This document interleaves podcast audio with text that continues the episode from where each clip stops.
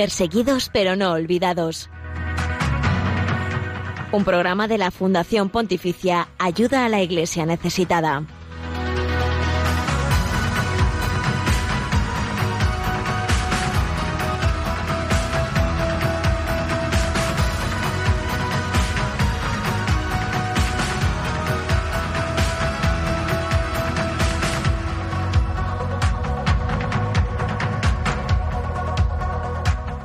Señor, Señor, haz de mí un instrumento de tu paz. Este ha sido el lema de la reciente visita del Papa Francisco a Emiratos Árabes Unidos. Retomamos este tema del cual ya hablamos hace varios programas, porque sin duda este momento ha sido un momento calificado de histórico por todos los medios de comunicación, por la Iglesia Universal y los participantes en este encuentro por la fraternidad humana. Han sido menos de 48 horas las que ha estado el Santo Padre pisando suelo de la península arábiga, pero sin duda ha sido un encuentro con un gran mensaje de reconciliación, de diálogo, de paz, de puente tendido entre el Islam y la Iglesia Católica. Uno de los momentos centrales, sin duda, ha sido la firma hecha por el Santo Padre y por el gran imán de El Cairo, de la Universidad de Al-Azhar, Tayed, Hamed Al-Tayed,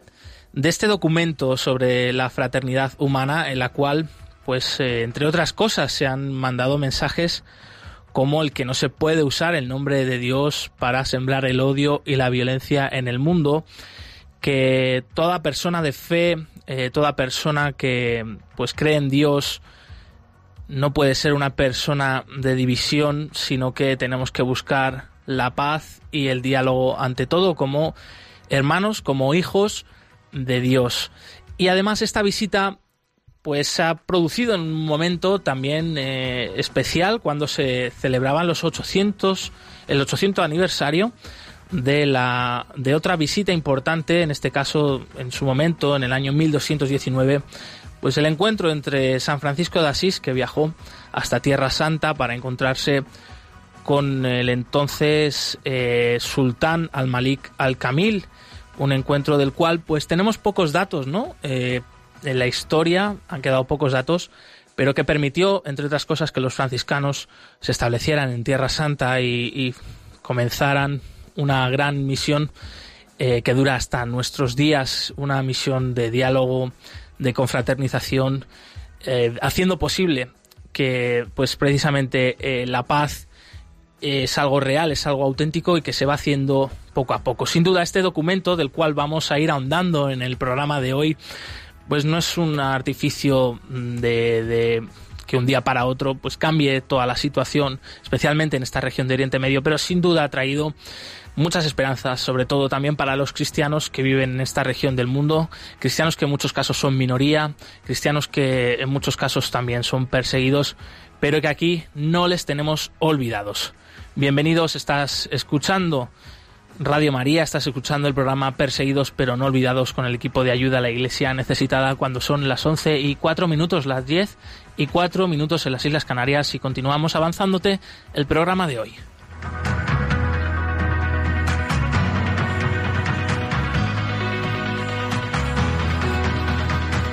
Y hoy, 12 de febrero, la Iglesia Universal celebra, entre otros santos, a San Pablo Liu Hansu, que fue presbítero y que murió mártir en China a finales del siglo XIX. A él encomendamos el programa de hoy, todas vuestras intenciones y también a aquellos cristianos sobre los que vamos a hablar en este programa, especialmente a la iglesia en China que pues sigue viviendo su fe sin libertad y pedimos para que los cristianos chinos tengan paz y puedan vivir el Evangelio con autenticidad fieles a Roma y con alegría, mostrando la alegría del Evangelio. A lo largo del programa, como hemos avanzado antes, trataremos distintos temas. El, tema principal, que es esta, este encuentro del Papa Francisco en Emiratos Árabes Unidos con el mundo musulmán, esa firma del documento la fraternidad humana para el diálogo entre la Iglesia Católica y el Islam.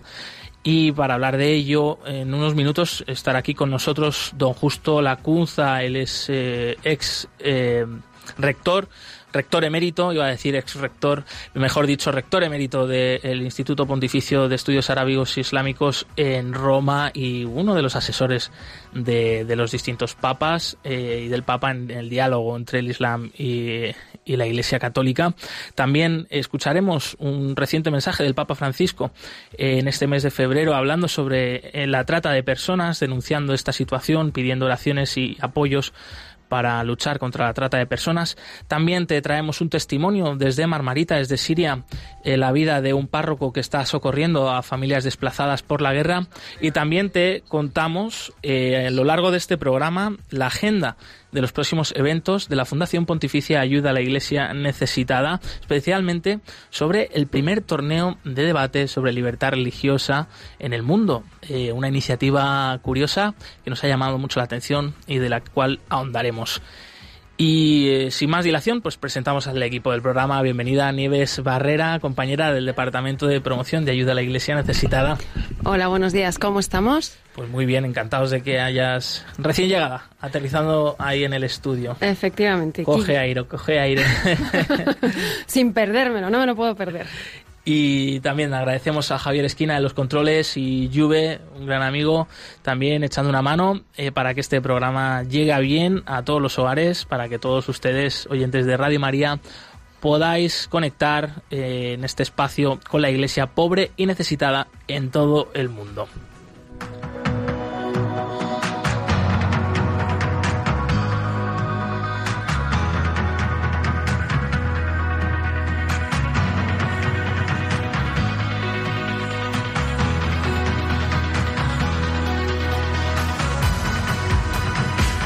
Saludamos a los que nos estáis siguiendo también a través del streaming del Facebook de Radio María. Gracias por estos mensajes de bienvenida que nos estáis dejando ya. Os lo agradecemos muchísimo. Y estos son los otros canales para poderos poner en contacto con el equipo del programa. Pueden seguirnos a través del Twitter de arroba ayuda Nos pueden dejar sus comentarios con el hashtag almohadilla no les olvides. También nos pueden seguir en Facebook, ayuda a la iglesia necesitada. Y nos pueden dejar sus comentarios en el correo del programa, perseguidos pero no olvidados, arroba radiomaria.es. Y en el Instagram también estamos como ayuda a la iglesia necesitada, compartiendo pues eh, imágenes, testimonios, eh, pues eso, de cristianos eh, perseguidos y necesitados alrededor del mundo. Pasamos a escuchar a continuación, como siempre empezamos nuestros programas con un mensaje de parte del Papa Francisco, en este caso, el último mensaje de intención de oración en este mes de febrero hemos celebrado la jornada de oración, la jornada mundial de oración contra la trata de personas y a esto nos dirigía el Santo Padre a través de un vídeo que se ha difundido en redes sociales.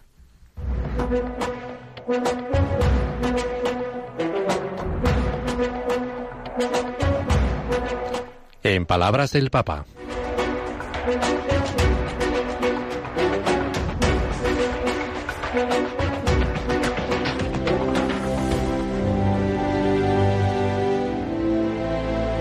Aunque tratemos de ignorarlo, la esclavitud no es algo de otro tiempo.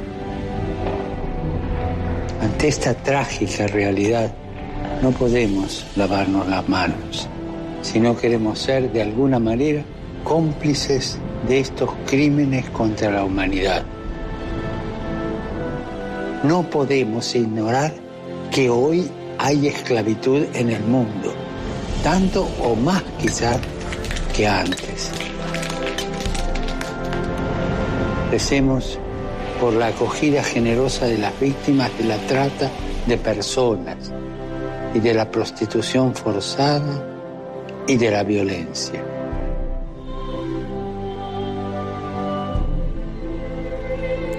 Pues la trata de personas eh, es un fenómeno que también está afectando y por eso queríamos destacar aquí este mensaje del Papa a la iglesia sufriente, a la iglesia perseguida en el mundo. Tantos casos que nos han llegado, que nos siguen llegando, por ejemplo, de mujeres en Egipto, en Pakistán, que son raptadas eh, y convertidas a la fuerza al Islam y casadas ¿no? con hombres musulmanes, pues una, un rostro más ¿no? de lo que es la trata de, de personas y que tiene que ver también pues con esta intolerancia religiosa que existe ¿no? en algunas partes del mundo y, la mujer eh, muchas veces pues es eh, como un arma más ¿no? de, guerra, de violencia. Eh, pues por ejemplo me estoy acordando también de los casos de Nigeria eh, de tantas mujeres que han sido secuestradas por este grupo terrorista islamista Boko Haram eh, y obligadas a, casarse con pues, integrantes de estos grupos. Las que eran eh, cristianas han sido obligadas a convertirse al Islam, han sufrido violencia de todo tipo nos lo contaba una de ellas que hemos tenido el privilegio de tenerla aquí, Rebeca, hace un año y medio estuvo en la oficina de ayuda a la Iglesia necesitada en España. Mm, Nieves, no sé qué te ha parecido este mensaje del Santo Padre.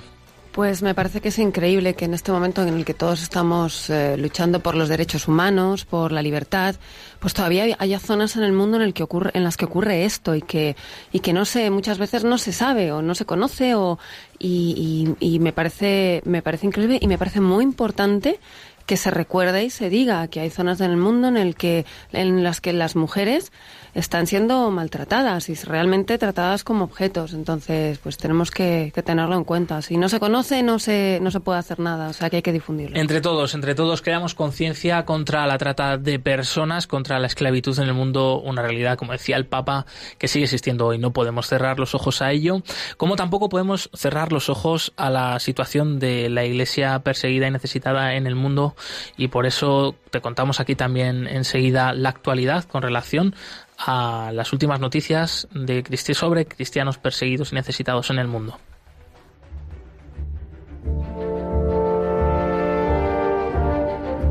Nuestra asociación es un punto de encuentro para la Iglesia Universal, donde los hijos de Dios de todos los países del mundo se reúnen con un amor sobrenatural y donde se enriquecen unos a otros. Padre Berenfried van Straten, fundador de Ayuda a la Iglesia Necesitada.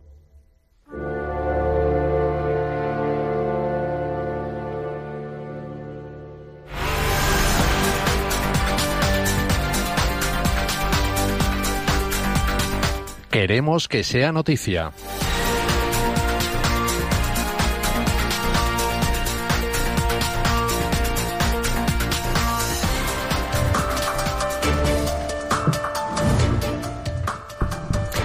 La iglesia en Joló, Filipinas, no permitiremos que esta tragedia nos divida. Una pequeña ciudad en aislamiento militar, una guerra total en el municipio adyacente contra extremistas violentos, familias en duelo después de enterrar a sus muertos. Esta es la situación general que está viviendo la iglesia local en el Vicariato Apostólico de Joló, al suroeste de Filipinas, en la provincia de Sulu. En este escenario se encuentra la delegación de ayuda a la iglesia necesitada de Filipinas, que ha visitado la capital de la isla de Joló hace apenas tres días para expresar su solidaridad con las víctimas de este brutal atentado contra la Catedral de Nuestra Señora del Carmen, ocurrido el pasado 27 de enero y que ha causado la muerte de 23 personas y ha dejado más de 100 eh, heridos. Ninguna bala o bomba puede destruir la relación armoniosa entre musulmanes y cristianos, ha declarado el padre Romeo Saniel, que es actualmente el vicario apostólico de Joló y que vive desde hace 18 años en la isla. Él, junto con el clero local, está tratando de levantar la esperanza y el ánimo a una comunidad golpeada una vez más por la violencia.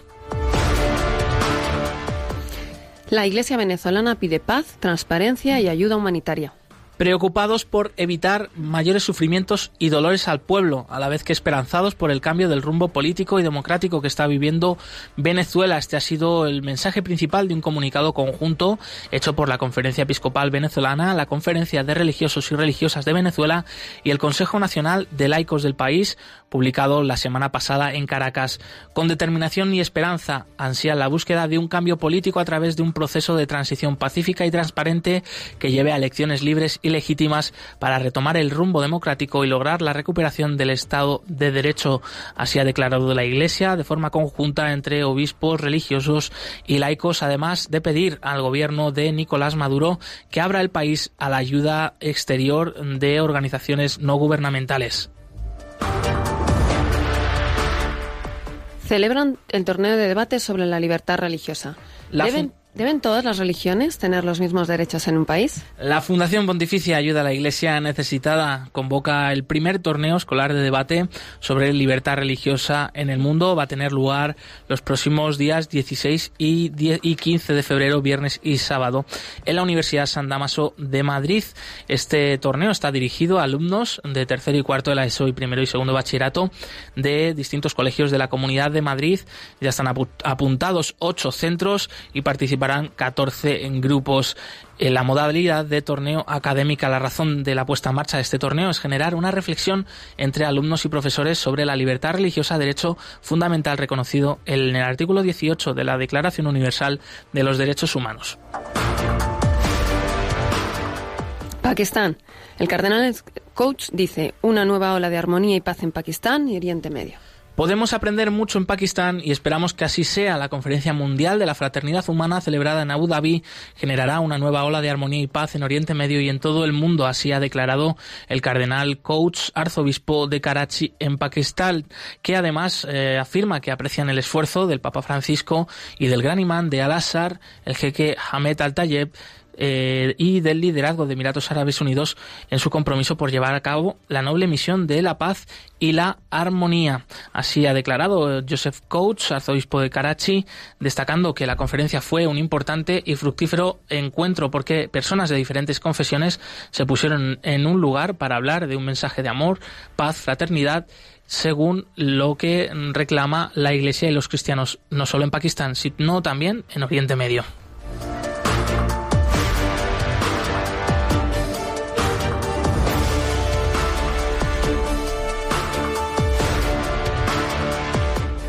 Estas, estas y otras noticias las pueden consultar en la web www.ayudalaiglesianecesitada.org. el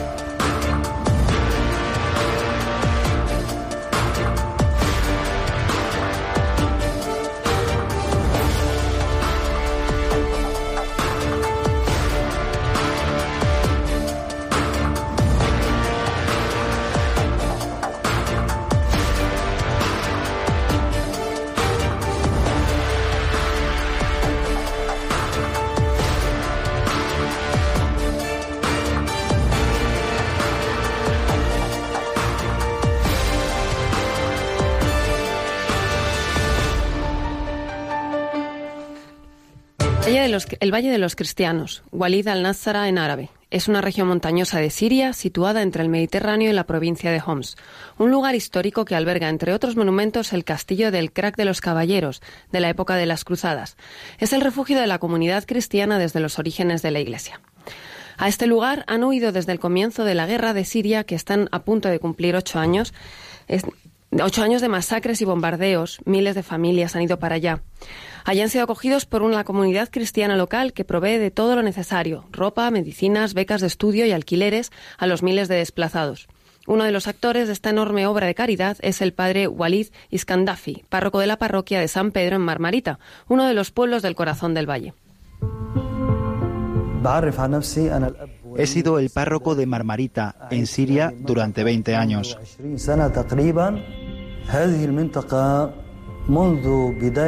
El Valle de los Cristianos ha sido habitado por los fieles desde los inicios del cristianismo. Desde el inicio de la guerra en Siria, muchas familias se refugiaron aquí. En el año 2012 empezamos a ayudar a los cristianos desplazados que habían huido al valle. Las familias aquí necesitan todo tipo de ayuda. Nuestro trabajo está enfocado en la ayuda médica porque es la más urgente.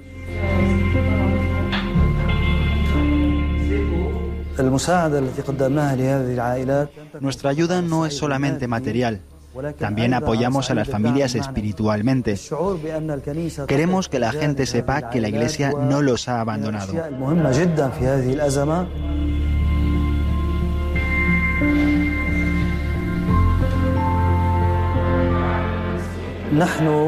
Estamos tratando de ayudar a las personas a que vuelvan a sus casas, que es lo más importante para ellos.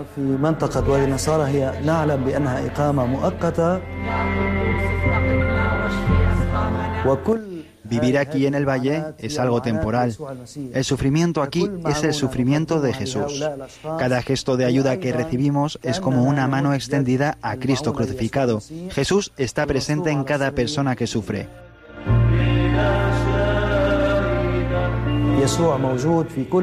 La gente en Siria ha estado en esta cruz por siete años.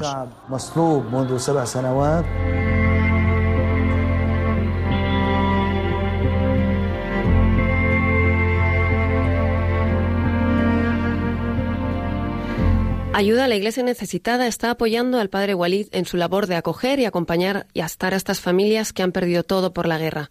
El sacerdote, junto con un grupo de jóvenes voluntarios, son las manos misericordiosas de Dios en medio de este país que sigue sufriendo las consecuencias de una guerra olvidada.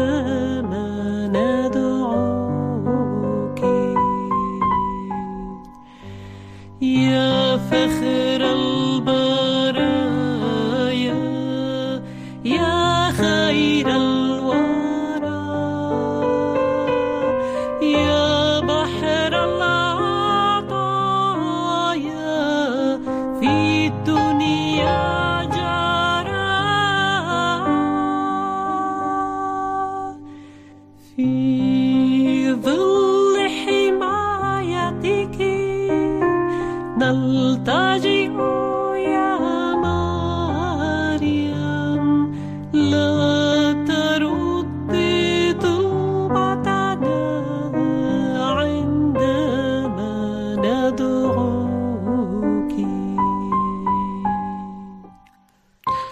Nos están llegando muchos mensajes a través del streaming del Facebook de Radio María España. Saludamos a María del Carmen Santos, Loli de Miras, Elena Terrusi, Carmelo Garazzi.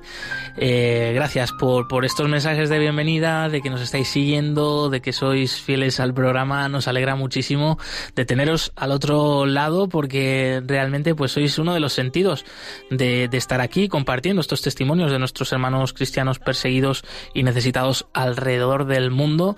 Y os seguimos animando a que a través de las redes sociales en Twitter arroba ayuda neces con el hashtag almohadilla no les olvides nos compartáis vuestras sugerencias, vuestros comentarios sobre los distintos temas que estamos tratando eh, en el programa. Acabamos de escuchar la actualidad de las noticias de la Iglesia perseguida y en el mundo, sobre Filipinas, sobre ese torneo de debate que se va a celebrar próximamente. Eh, y con esto pues el mensaje también del Papa en contra de la trata de personas bueno, estamos encantados de poder comentarlo esto aquí en directo con vosotros, así que seguir dejándonos vuestros mensajes. También os recordamos que estamos en el Facebook Ayuda Iglesia Necesitada, en Instagram Ayuda Iglesia Necesitada y en el correo del programa, claro que sí, perseguidos pero no olvidados, arroba radiomaria.es.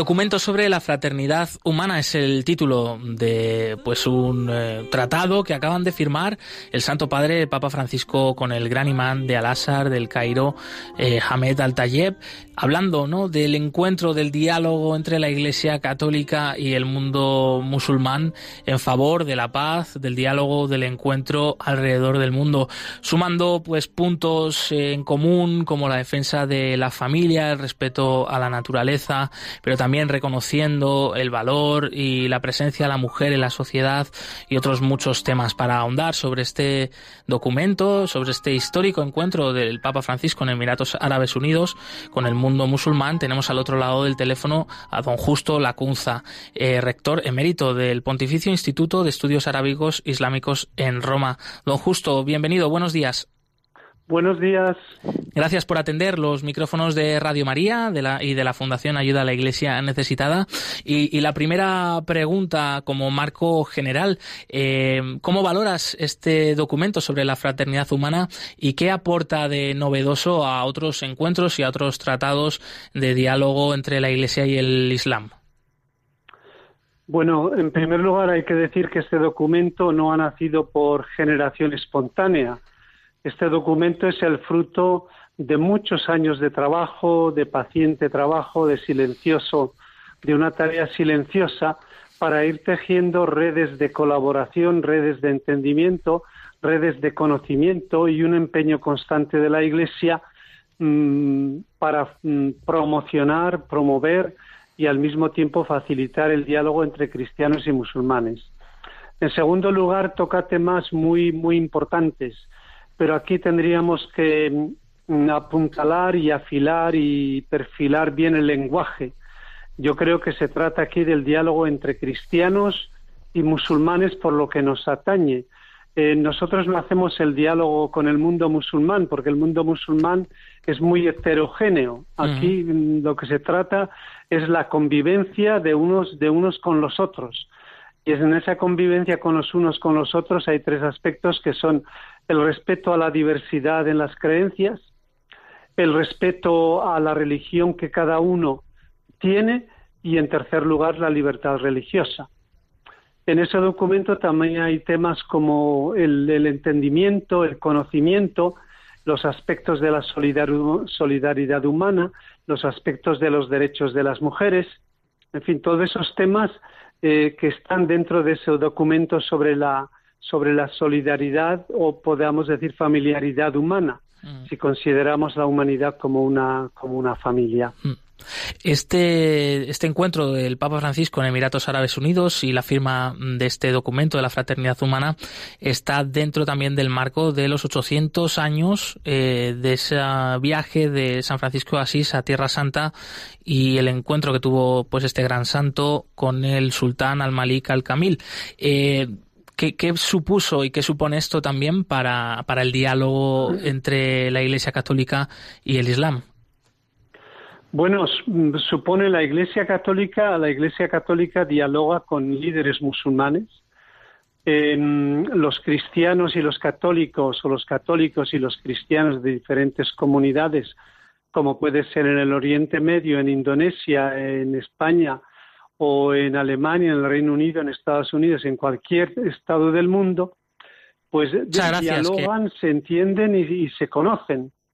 Entonces, em, ese documento, a pesar de que sea, bueno, a pesar, siendo un documento que conmemora 800 años de ese encuentro famoso entre Francisco de Asís y el sultán Malik, pues es evidente que marca un proceso, marca un proceso histórico y han pasado 800 años hasta que la Iglesia Católica y, la humanidad se dé cuenta que el entendimiento mm, no significa hacernos la guerra.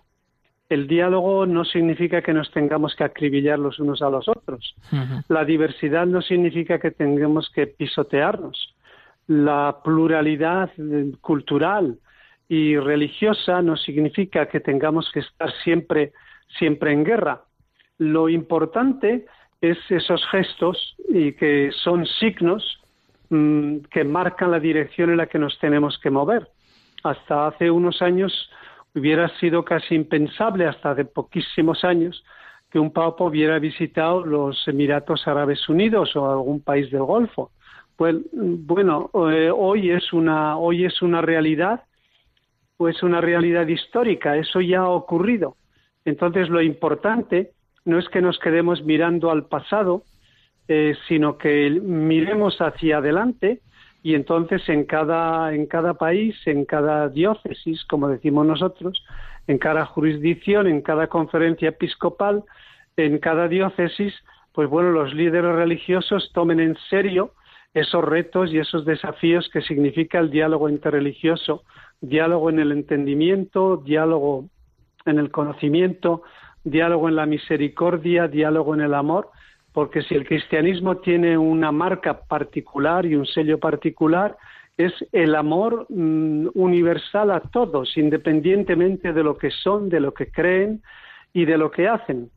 Entonces, yo creo que eh, ese documento y la presencia del Papa representa precisamente un subrayar aquello que es esencial del Evangelio y aquello que es esencial de la fe cristiana, ese amor universal por encima de todo y en todo momento, en todas circunstancias, por muy duro que sea, por muy peliagudo que sea, eh, por muy mm, oscuro a veces que sea y por muy sosegado que sea a veces o por muy silencioso, pero en eso no podemos desfallecer ni podemos fallar, hmm. porque el amor es, es precisamente la marca especial de lo que significa la fe cristiana, independientemente de lo que los demás hagan. Yo no puedo no puedo cambiar mi trayectoria porque los demás no están de acuerdo. Hmm. Si tengo un principio fundamental en el cristianismo, es precisamente ese amor universal que Jesús manifestó en la cruz y en su resurrección, lo manifiesta constantemente en el mensaje que renovamos cada día, lo manifiesta en la Eucaristía, lo manifiesta en los sacramentos para utilizar nuestro propio lenguaje, lo, utiliza en ese mensaje, en esos signos constantes de la cruz que nosotros los llevamos adelante. Entonces tenemos que centrarnos en lo que es esencial, vital y fundamental de nuestra propia fe religiosa católica y cristiana, precisamente para que eso nos dé un, gran empuje y nos dé un gran empujón para mm, hacer del diálogo interreligioso y del amor a los demás, porque en definitiva es eso, hacer uno de los cometidos principales de nuestra vida. Eh, mirando hacia el futuro, don Justo, eh, como has comentado, este, este precedente ya, hecho, ya es un hecho histórico. Miremos hacia adelante eh, de este documento. Mm, ¿Qué crees que, puede aportar, especialmente, en primer lugar, viendo pues la situación en el Oriente Medio y, la necesidad de, esas comunidades cristianas que son minoría en esta región del, del mundo convulsa? ¿Que puede ser esto esperanza para, para nuestros hermanos allí? Bueno, es una, es una gran esperanza. En el Oriente Medio hay 23 iglesias minoritarias de sello católico. Entonces, en el, en el Oriente Medio han estado siempre em, cristianos y musulmanes frente a frente o, en relaciones muy, muy esporádicas o en relaciones diarias o en relaciones normales. Entonces, el diálogo no se hace solamente discutiendo de temas religiosos, el diálogo se hace en el, en el diálogo de vida, en el respeto que se manifiesta. Si yo voy a un supermercado, no pregunto a la cajera, pregunto al empleado a ver qué religión tiene, no, sino que sencillamente muestro mi respeto, muestro mi cordialidad, muestro mi lo que soy precisamente en el trato que doy a esa persona.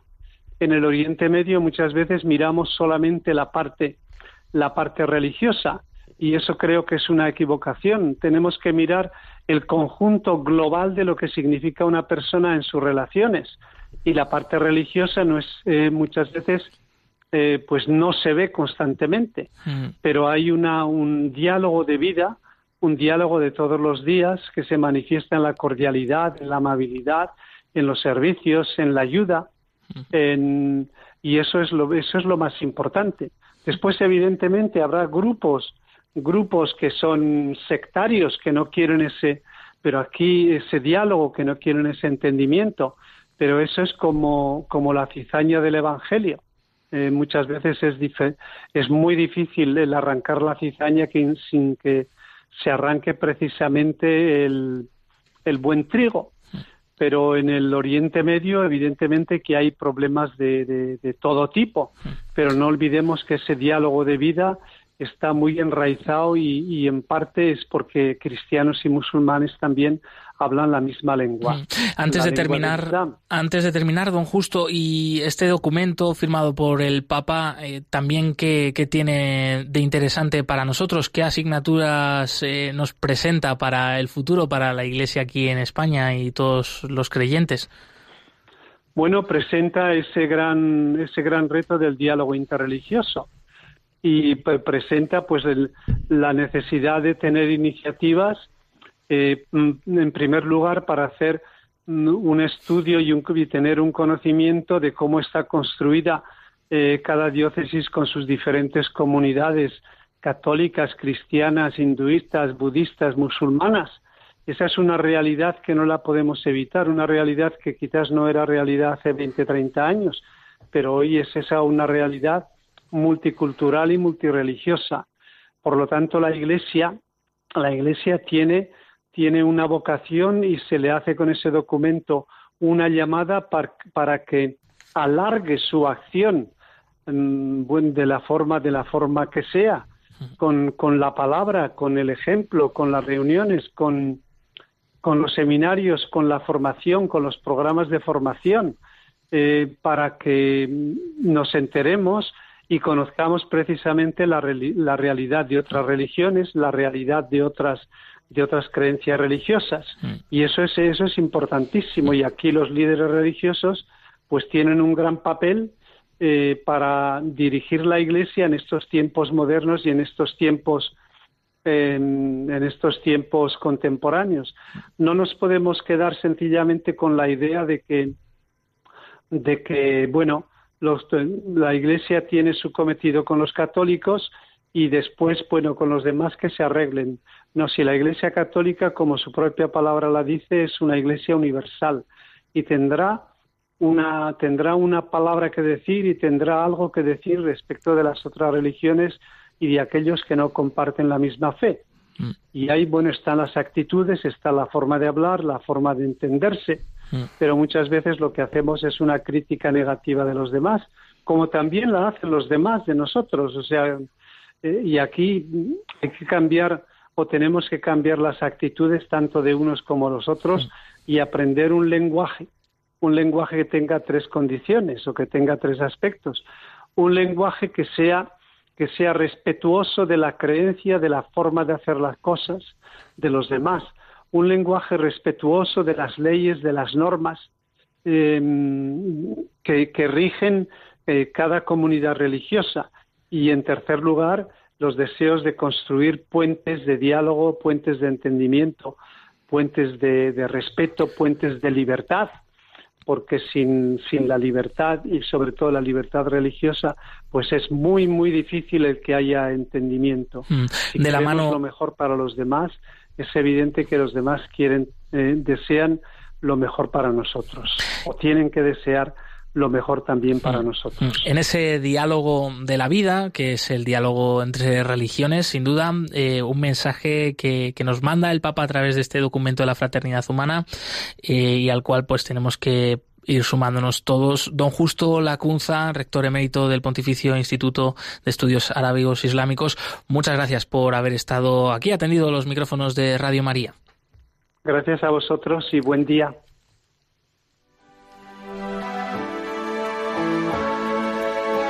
El cristianismo es la religión más perseguida en el mundo. Conoce de cerca esta realidad en Perseguidos pero no olvidados un programa de ayuda a la Iglesia necesitada en Radio María.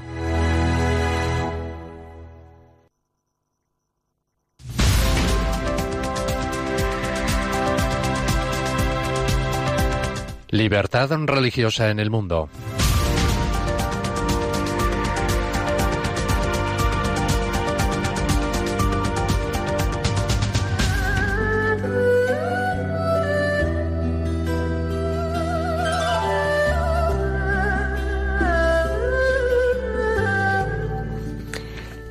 Es la segunda potencia económica del mundo, solo detrás de Estados Unidos, y, y, es el país más poblado del planeta con cerca de 1.400 millones de habitantes.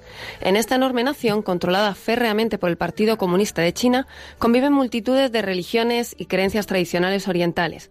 Los cristianos son cerca del 10%, una minoría importante en crecimiento que cuenta ya con unos 140 millones de fieles, tanto que las iglesias protestantes como la Iglesia católica. Sin embargo, la fe florece pese a la difícil situación de la libertad religiosa. En el último informe de libertad religiosa en el mundo editado por la Fundación Pontificia Ayuda a la Iglesia Necesitada, se actualiza el estado de este derecho en el gigante asiático.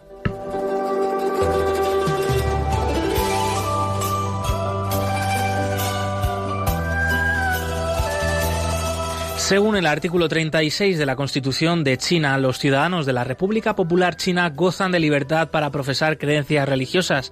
Ningún organismo de Estado o individuo puede obligar a un ciudadano a profesar o dejar de practicar cualquier religión, ni tampoco puede discriminar por motivos de religión.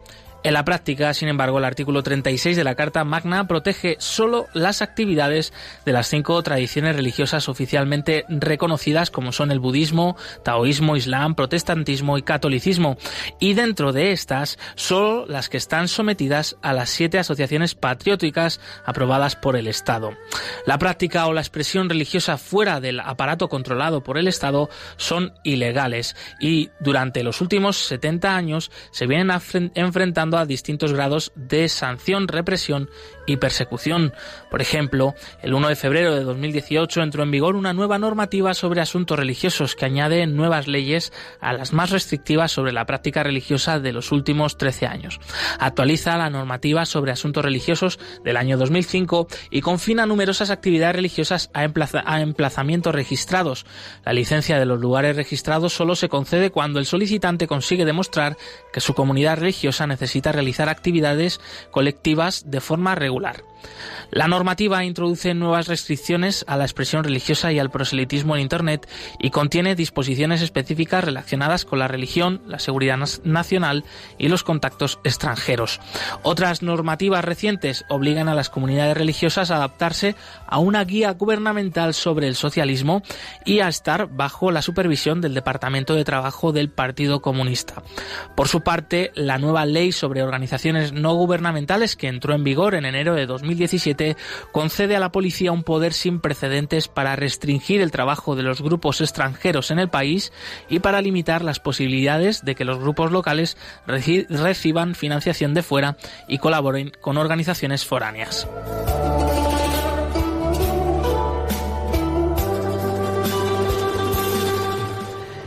A pesar de las continuas conversaciones entre el Vaticano y el gobierno de la República Popular China y el reciente acuerdo en la ordenación de obispos, la situación de la Iglesia Católica del país sigue siendo compleja. Oficialmente, la Asociación Católica Patriótica China no está en común con Roma. Por su parte, la Iglesia Católica no registrada, clandestina, sigue estando reconocida por el Papa y en comunión con él. Sin embargo, la situación se complica aún más, ya que en algunos obispos y sacerdotes reconocidos por el Estado también lo están por el Vaticano, y en muchas zonas de China los laicos católicos asisten a misa tanto en iglesias católicas oficiales como clandestinas.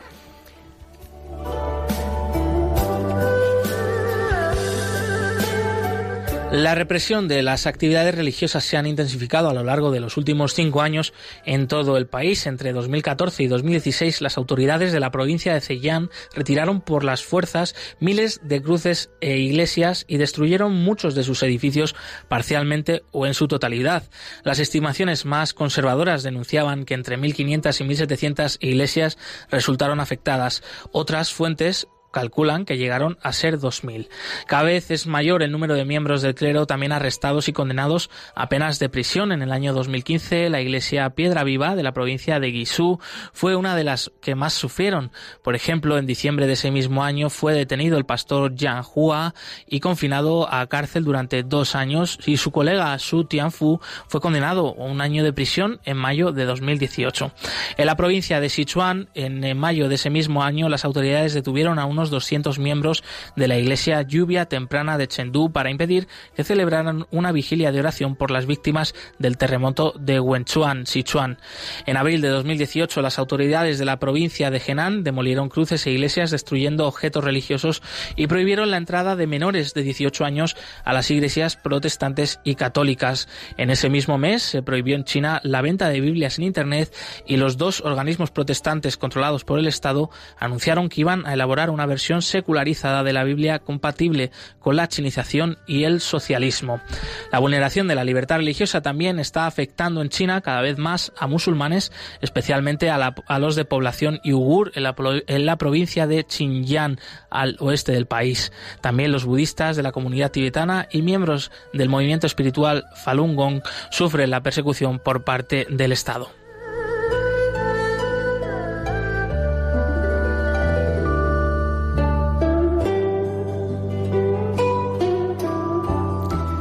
En opinión de importantes analistas y organismos internacionales, el presidente de China, Xi Jinping, ha, desatado la represión más violenta contra los derechos humanos que se haya llevado a cabo en China desde la masacre de Tiananmen de 1989.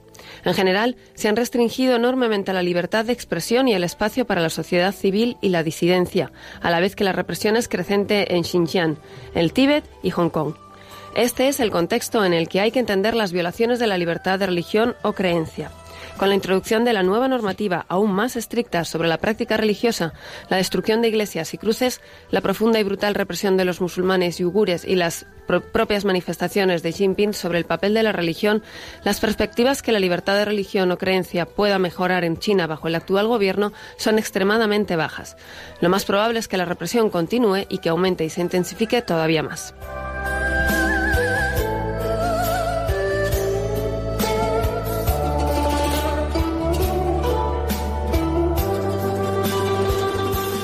El informe completo sobre la situación de la libertad religiosa en China lo tienen en la web ayuda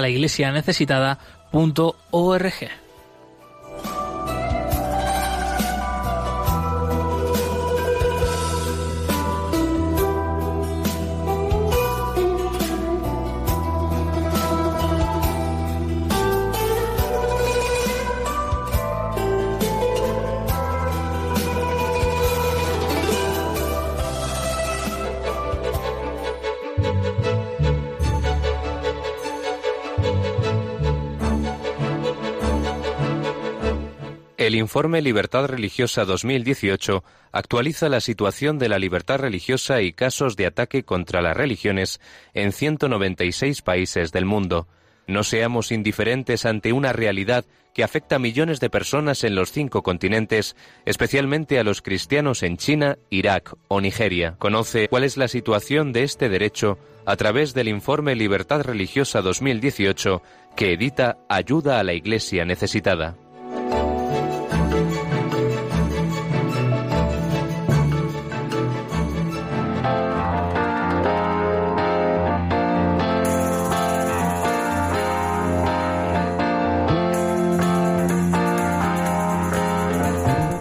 Cerca de ti.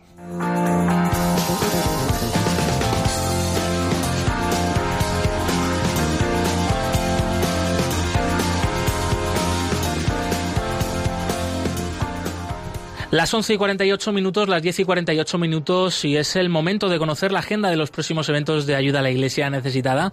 Antes de eso, saludamos a un grupo de niños eh, alumnos del Colegio de la Inmaculada de Leganés que están por aquí, los tenemos a un lado y a otro del estudio. Qué alegría ver estas caras de gente, bueno, tan estupenda visitando los estudios de Radio María. Bienvenidos.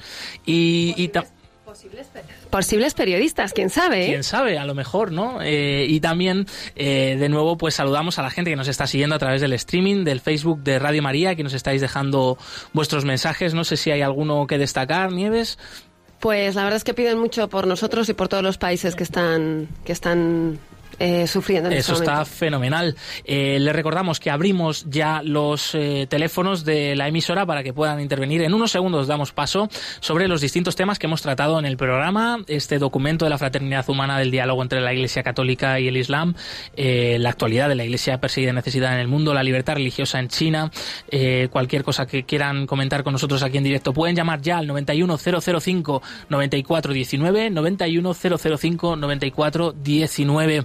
Y eh, a quien tenemos al otro lado del teléfono ya es a Carla Díaz, Díez de Rivera, compañera eh, de Relaciones Institucionales de Ayuda a la Iglesia Necesitada, que nos va a contar eh, pues los detalles, eh, ultimando ya esos preparativos del primer torneo de debate sobre libertad religiosa en el mundo. Carla, bienvenida.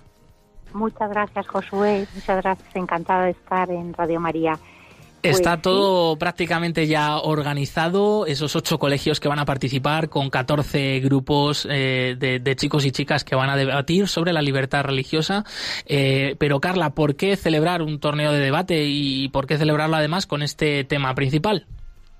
Pues eh, el debate académico es una herramienta educativa que cada vez usan más colegios eh, como complemento a la formación que les dan, porque les ayuda a, analizar la información, a argumentar, a expresión oral, les da una serie de herramientas. Entonces nosotros lo que hemos hecho es meternos en ese formato que ya existe en los colegios y en las universidades para plantear el tema de la libertad religiosa, porque lo que queremos es generar una reflexión entre los alumnos, entre sus profesores, bueno, y también entre los padres, porque todo el que tiene un hijo que ha debatido sabe que al padre ya le vuelve loco con el tema que está estudiando, ¿no?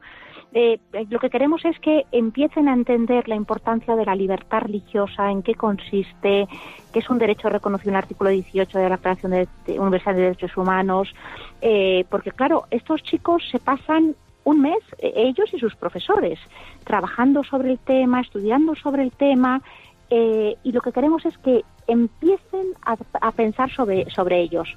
Son chicos de tercero, cuarto de la ESO, primero, segundo de bachillerato, son jovencillos, pero no por eso mm, son expertos, o, sea, nos van a sorprender. Sin duda, sin duda.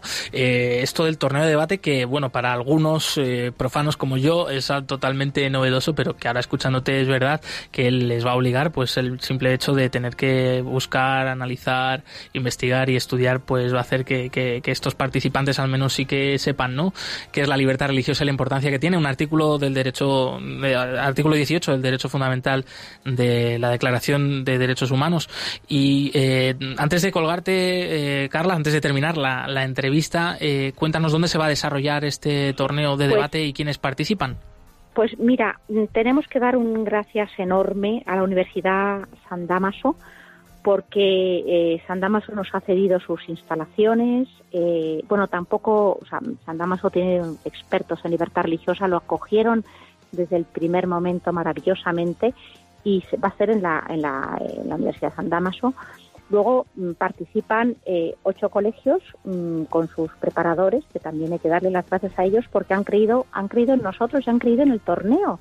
Pues el Colegio de las Salle Maravillas, Retamar presenta dos equipos, Orvalle presenta dos equipos, Highlands Los Fresnos presenta un equipo, eh, el Colegio Senara presenta otro equipo, el Colegio Monte Alto presenta dos equipos, el Colegio de los Olmos presenta dos equipos también, eh, Montpellier Col presenta un equipo, el Colegio Arzobispal de Madrid presenta un equipo, y hay que mm, darle las gracias a sus preparadores que llevan preparando a los chicos durante un mes y a todos esos chicos, alrededor de 70, ¿eh? que van a estar durante día y medio debatiendo sobre, el- sobre la- libertad religiosa Mm. pero hay más gente implicada, o sea, hay, hay jueces, hay jueces expertos en libertad religiosa, hay chicos universitarios que van a ser los que dirijan los debates y hay una persona muy, muy especial que es un gran patrocinador, que es el que hace que todo esto sea posible, que además de pagar los costes del debate, que por supuesto pues los tiene y que tengan un regalito y un premio el ganador y todo eso, hace una iniciativa preciosa y es que eh, nos ha pedido que elijamos tres proyectos de, de- de los nuestros eh, y que y ha dicho, mira, el equipo ganador eh, tiene la potestad de elegir cuál de esos tres proyectos elige y el que el equipo ganador elija eh, yo lo patrocinaré y lo sufragaré. Eh, y luego los chicos recibirán una carta de gracias de, los beneficiarios del proyecto. Qué bueno. Entonces es, es preciosísimo porque es una manera de implicar a los chicos eh, y hacerles ver que ese esfuerzo que hacen redunda en algo superior. O sea, no solo mm, se esfuerzan por aprender oratoria, no solo se esfuerzan por aprender lo que es la libertad religiosa, sino que ese esfuerzo de un mes y, ese, y esos que ganen van a generar que un proyecto en Madagascar o en Venezuela o en Siria eh, se lleva a cabo por, por gracia de, esta persona. Pues estupenda iniciativa este primer torneo de debate sobre libertad religiosa que va a tener lugar el 15 y 16 de febrero, viernes y próximo viernes y sábado en la Universidad San Damaso con la participación de todos estos colegios que es claro que sí desde aquí pues un gracias y, buena suerte a la vez ¿eh? que, sea una, una, competición buena, limpia y fructífera. Carla Díez, Carla Díez de Rivera, compañera de Relaciones Institucionales de Ayuda a la Iglesia Necesitada. Muchas gracias. Gracias a vosotros por este espléndido programa. ¿Y hay algún evento más, Nieves Barrera, antes de terminar? Sí, vamos a anunciar el evento de hoy. Sobre todo, hoy tenemos una conferencia precisamente en Leganés. ¿No son estos chicos de Leganés? Pues vamos para allá. los padres nos pueden venir a ver. Atentos. Va a haber una conferencia sobre los cristianos en Siria en la parroquia de San Eladio hoy, 12 de febrero a las 19.30. Ojalá pudiéramos veros allí y pudiéramos saludaros. Más eventos y agenda de ayuda a la iglesia necesitada en España en la web ayuda a la iglesia necesitada.org.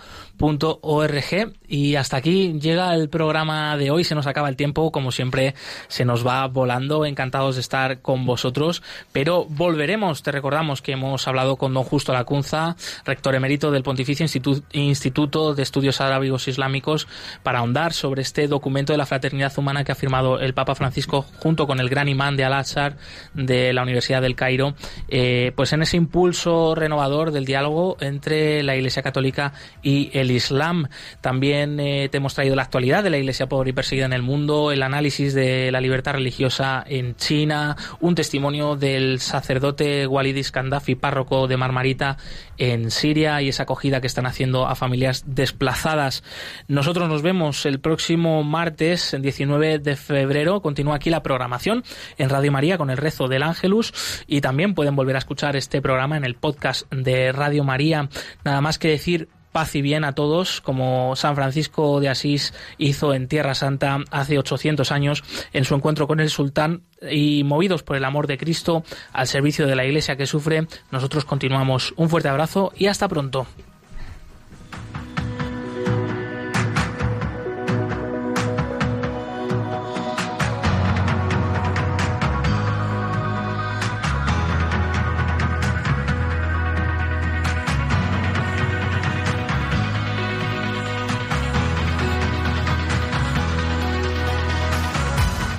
Han escuchado Perseguidos pero no olvidados.